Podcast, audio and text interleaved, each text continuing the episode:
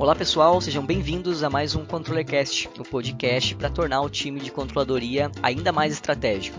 Se você está aqui nos ouvindo pela primeira vez, aqui a gente discute temas de finanças e controladoria ou de interesse dessas áreas, trazendo ideias e exemplos práticos, tudo por meio de entrevistas com profissionais que estão fazendo a diferença aí no mercado de trabalho. No episódio de hoje, nós vamos falar sobre como aumentar a produtividade da sua equipe de maneira efetiva. A produtividade da equipe está diretamente ligada aos resultados e aos custos da organização, e por isso é importante que o desenvolvimento da empresa esteja estruturado para aprimorar a eficiência da equipe. Por isso, convidamos o Márcio Jackson, que é CEO da TI Flux, empresa especialista em solução para gestão de atendimentos. Olá, Márcio, seja bem-vindo aqui ao ControllerCast. Obrigado por ter topado bater esse papo aqui com a gente. E para começar, eu vou pedir para você se apresentar aí, falar um pouquinho da tua trajetória para os nossos ouvintes. Beleza, obrigado Daniel, obrigado pela oportunidade. Bom, eu comecei a buscar o meu espaço aí desde muito cedo. Aos 11 anos aí meu pai já criava um ambiente para mim que fazia eu buscar os recursos financeiros e buscar as coisas que eu gostaria e entender a vida, né?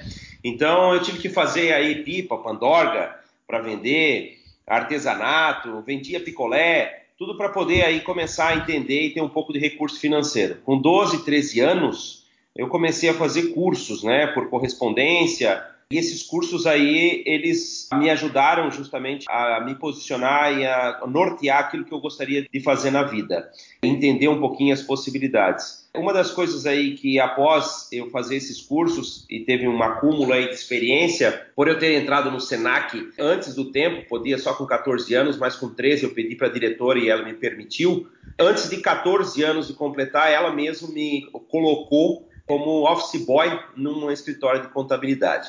Então, essa fase de começar muito cedo me ajudou muito a entender como que o mundo realmente funcionava um pouco, né? E aí eu comecei a me alinhar. E aí, aos 19 anos, eu tive meu primeiro CNPJ e quatro anos depois eu fiz a primeira venda desse CNPJ que eu criei em 96. Dessa trajetória, eu já fiz a venda de quatro outras empresas e hoje eu tenho duas empresas tocando. Uma é prestadora de serviço e a Tiflux, que é uma solução aí de atendimento de serviços compartilhados, central de serviços, para médias e grandes empresas. Então, falando um pouquinho mais especificamente da Tiflux, central de serviço, centralizando aí as demandas das áreas e a distribuição aí entre os times, controlando aí todo o workflow de cada área, se desejar controlar ou não SLA, outros importantes pontos aí na gestão. Ainda no caso para as médias e grandes empresas, é utilizado como serviço de atendimento ao cliente, como helpdesk, e muitas grandes e médias empresas usam somente na área de TI e aí é conhecido como service desk. Existem mais dois segmentos que a gente atua, pequenas empresas e startups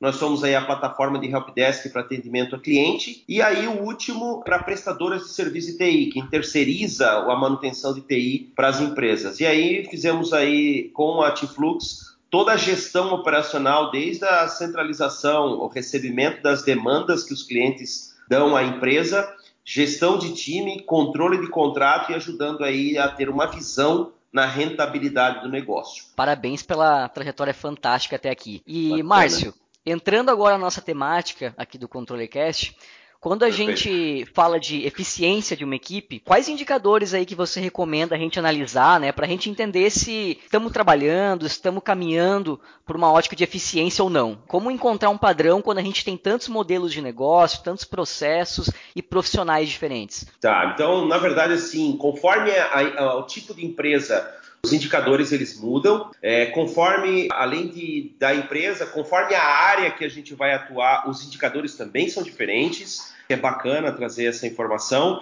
Então, para cada situação, você vai ter esses indicadores que são criados para isso, eu digo que é necessário ter um processo de entendimento de comportamento para poder analisar os padrões e começar a aprimorar e melhorar esses é, processos ou esses indicadores conforme a experiência ou o tempo vai passando e você vai repetindo aquela, aqueles trabalhos. Um dos modelos que eu gosto de pontuar como adotado inclusive pela Tiflux é o OKR. Uhum. Ou seja, a gente consegue utilizar aí objetivos chaves que são muitas vezes colocados pelos gestores junto com suas equipes e através desses indicadores a gente consegue analisar o resultado e nortear como que está a entrega de cada área, cada setor, tá? Uhum. Então, essa seria a atuação hoje que nós temos aqui na Tiflux. Só para entender um pouco mais nesse sentido, Márcio, quem que é responsável por levantar esses indicadores? É o gestor da área? São os C-levels? Como que funciona isso aí na Tiflux? Então, hoje nós temos o guardião desses objetivos uhum. e faz os pontos de contato, ajuda a cada gestor da área fazer com que exista o checkpoints, ou seja, alimente as informações em um sistema e cada pessoa coloca os seus objetivos, então é individual, para alcançar a visão estratégica que está sendo colocada conforme o que foi alinhado estrategicamente para alcançar aquele objetivo. Então, existe sim a visão do gestor que coloca a demanda e existe a próprio indivíduo, a própria profissional que coloca como que ele vai contribuir para alcançar aquele objetivo. Entendi. Tem uma frase que a gente usa bastante aqui que é diga como me medes que eu me direi como me comporto. Isso, né? perfeito. Mais é isso aí, é isso aí. Beleza. É isso aí. e quando a gente está falando de, de resultado, Márcio, qual que é a hum. diferença entre produtividade e produção? Tá, então produção, para mim, é uma medida de resultado.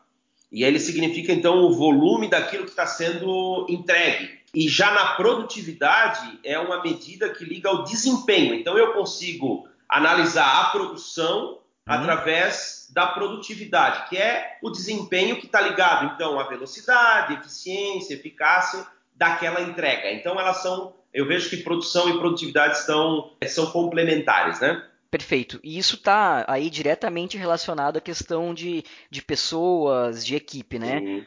Como, Sim. A, como a gente sabe, Márcio, se é hora de, de reavaliar né, esses fatores que estão contribuindo aí ou não para o desenvolvimento da equipe? Hoje a gente sabe que o, em startups, falando no ambiente de startup, a gente sabe que o CEO ele é responsável pelo ritmo da, da startup. Se a gente Sim. Olhar para uma empresa, o responsável da área ele é responsável por aquele ritmo ou que ele se comprometeu com, a, com níveis superiores, né?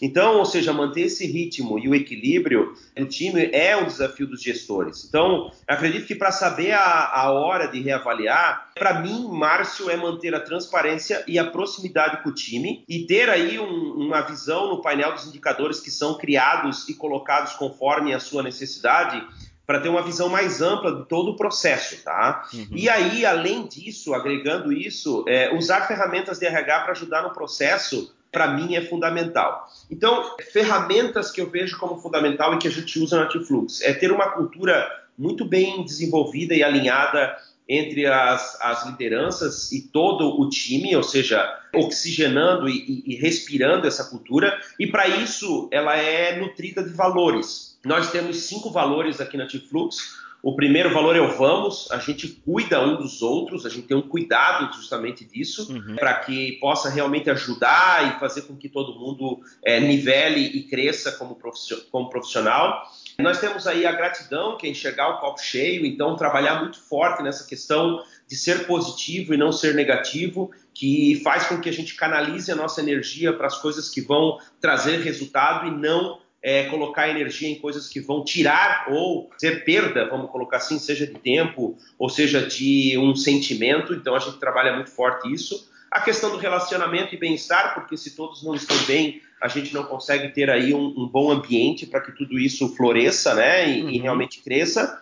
E aí vem a microambição que a gente fortalece, que é individual de cada profissional, a gente brinca que é hora de morfar, porque cada um tem que estar constantemente se nutrindo, se especializando, se aperfeiçoando, estudando, porque é através desse conhecimento, desse insumo que é gerado através da própria atitude dele é que vai refletir naquilo que ele vai estar fazendo diariamente. E por último, o último valor é o resultado, que para nós nós entendemos que é o just do it. Uhum. Ou seja, se você não faz, não adianta, o resultado não vai aparecer. Então, com base nesses valores, alinhado com a cultura e manter todo esse ritmo e equilíbrio, é que a gente entende que é possível sim a gente saber e entender a todo momento, não um ponto de controle para reavaliar os fatores aí para o desenvolvimento da equipe. E eu adicionaria ainda mais isso, ter uma comunicação clara, transparente que tudo isso vai gerar confiança e engajamento do time, tá? Uhum. Então, outra ferramenta que a gente usa é trocar experiências, a gente acaba chamando aqui internamente não de erros, a gente chama de experiência. Qual foi a experiência que aconteceu na semana passada que seria bacana compartilhar para a gente ter uma visão, todos os lados, né, de, de, um prisma maior, não só de uma visão única da pessoa que, que muitas vezes errou. Então, aquela experiência, a gente chama de experiência é, compartilhada e também a gente comemora muito. A comemoração também nos mostra se alguém não está comemorando muito é porque alguma coisa precisa ser feita para desenvolver aquele talento que está no time, tá? Eu acho que esse é um, um, compilado de alguns pontos aí que eu acho importante no dia a dia de um time ser trabalhado. Fantástico, Márcio. Acho que o que tu comentou é bem um exemplo da cultura como uma ferramenta uh, de gestão que se desdobra para a prática, né?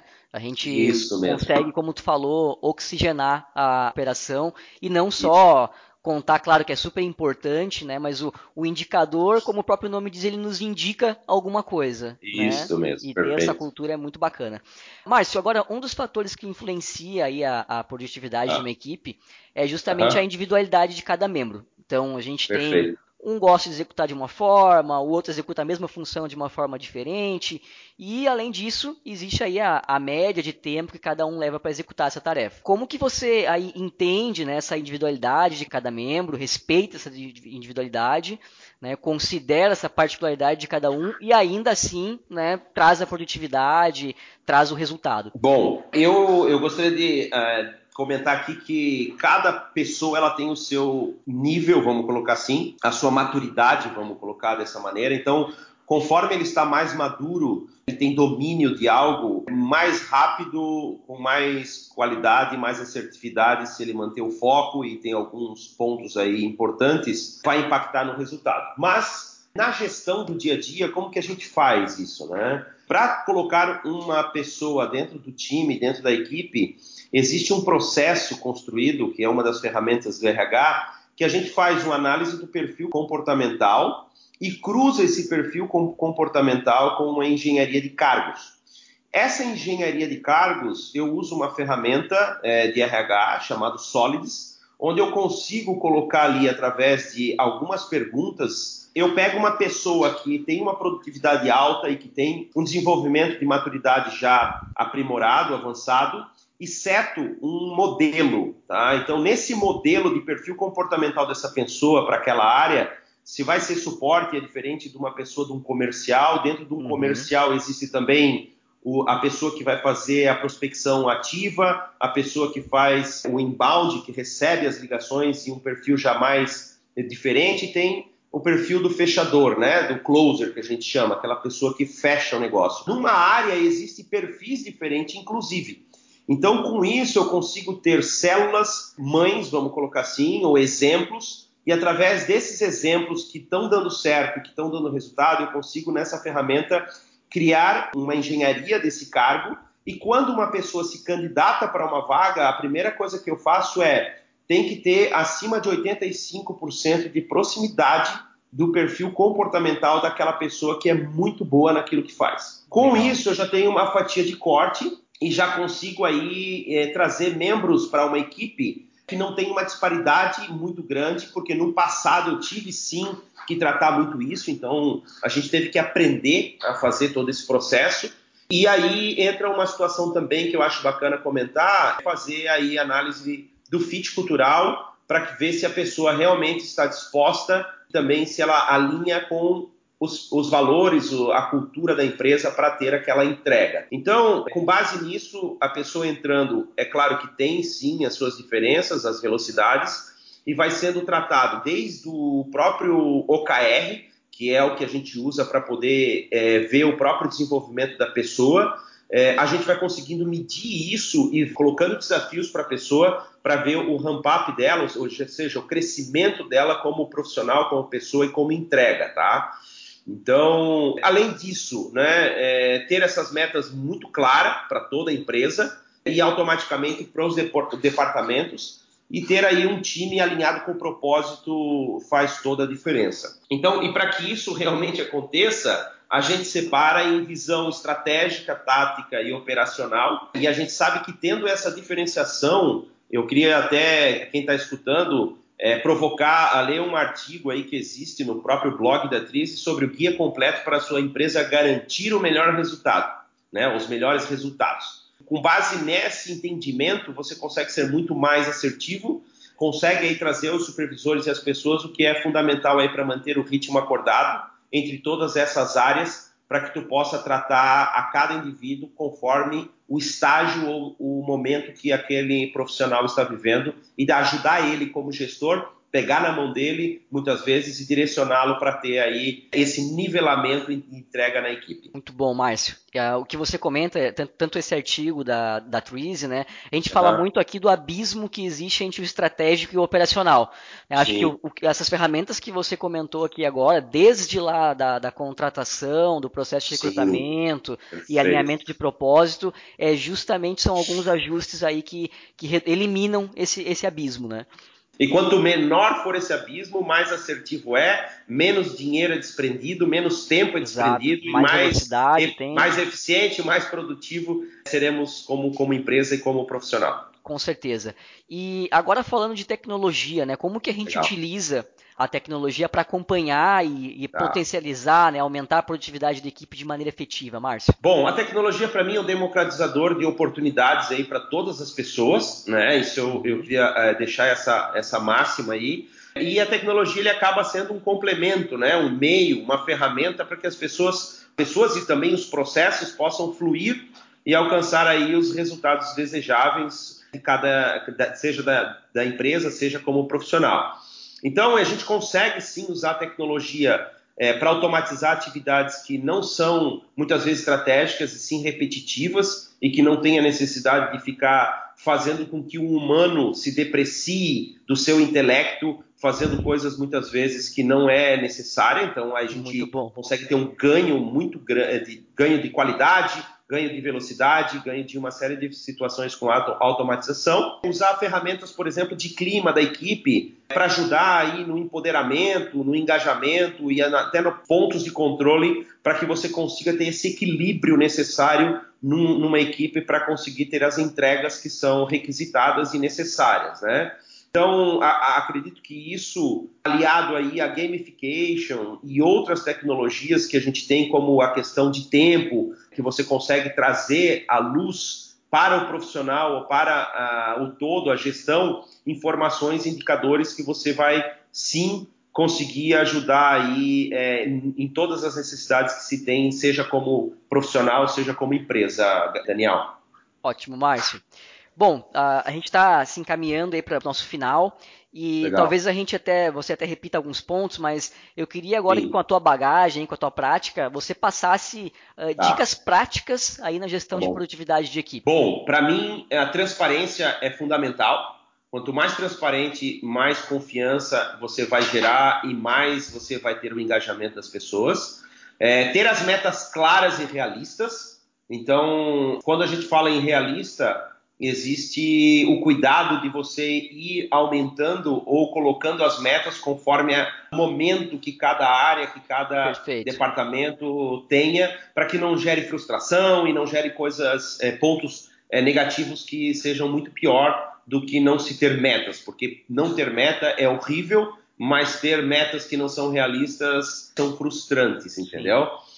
Cuidar com a exceção, tá? Porque toda exceção custa muito caro e depois essa exceção você vai ter que ter pontos de controle, vai ter que ter uma série de, de fatores que desgastam, tiram aí a produtividade aí da equipe. Uhum. E por último aí ser orientado à métrica, porque como tu comentou, né, medir, que medir tudo para poder gerir. E aquilo que a gente não mede não consegue realmente fazer gestão. Perfeito. Transparência, metas claras e realistas, cuidar com a exceção e orientação a métricas. É isso aí. Perfeito, excelente. Beleza. E agora o contrário, Márcio, o que, que tu já viu aí na tua bagagem ah. de mais bizarro em gestão de equipe? Para mim é não gerir, né? Pois como a gente falou. Delargar, é... né?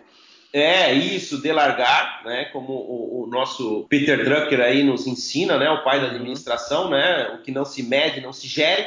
E sem indicador você fica perdido, fica deriva. Né? E a pior coisa é você estar tá deriva, seja num, num barco no mar ou seja, à noite sem um GPS, muitas vezes hoje a gente não tem nenhum mapa e não, nem entende mais ler um mapa.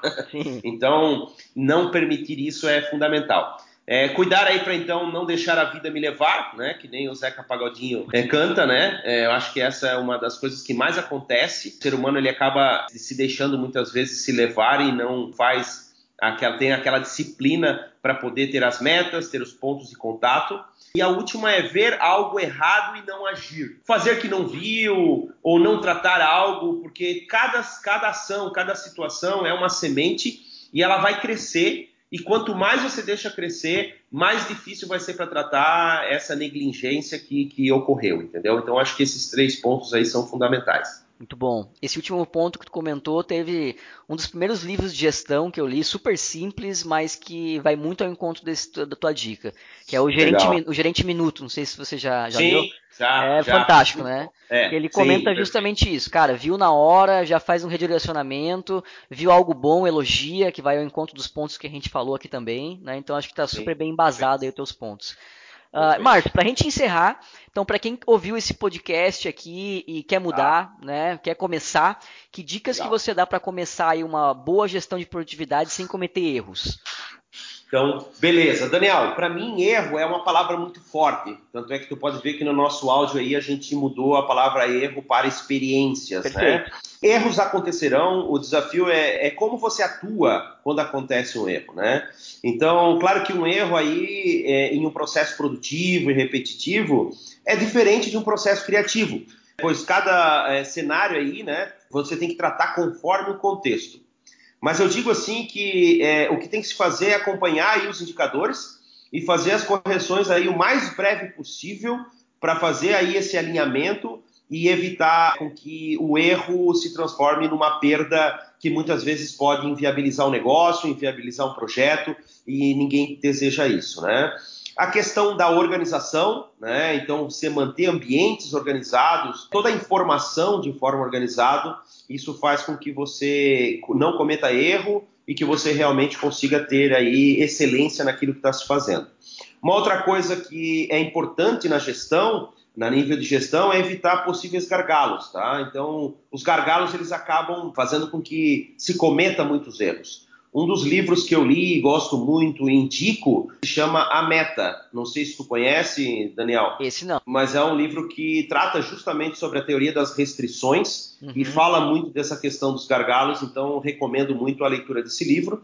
E os dois últimos pontos aí é a transparência aí com, com todos aí para garantir com que a informação chegue às pessoas responsáveis aí para poder tomar as decisões corretas. Então, quando você atua em cima do erro como caças bruxas, uhum. a tendência realmente é que você não tenha toda a informação, porque ela começa a nutrir o medo e o medo faz com que as pessoas não falem, não, não se abrem e realmente a gerência ou a gestão não tem as informações necessárias para tratar erro. Então existem muitos erros acontecendo porque a pessoa que está vendo o erro acontecer, ela repete o erro mas acaba não pedindo ajuda justamente porque o comportamento dos gestores impede que flua a abertura. E aí, por último, é, é ligado com isso, é não reprimir, mas abrir aí o coração para que você possa realmente tratar o mais breve possível tudo que está acontecendo, porque aí todo mundo ganha. O profissional que errou ganha porque ele aprende, a empresa ganha porque não há desperdício e todo mundo tem aí uma vida muito melhor. Perfeito, ótimas dicas.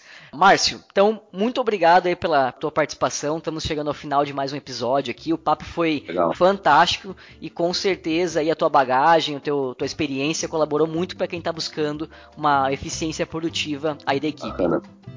Legal. Obrigado, Daniel. Obrigado pela oportunidade. É, Gold Freezers, né? Gold Freezers. Então, estamos aí junto e Gold Fluxers, estamos junto aí, é, aí. para o que for necessário. Forte abraço, meu amigo. Quem quiser mais informação da Tiflux, tem o nosso site aí, www.tiflux.com.br, que é o significado da palavra Tiflux é fluxo de tickets e tickets é solicitação de atendimento. Beleza, Daniel? Obrigado pela oportunidade. Forte abraço. Valeu. Pessoal, espero que tenham gostado de mais um ControleCast. Não deixe de nos enviar aí os seus feedbacks. Um abraço e até a próxima.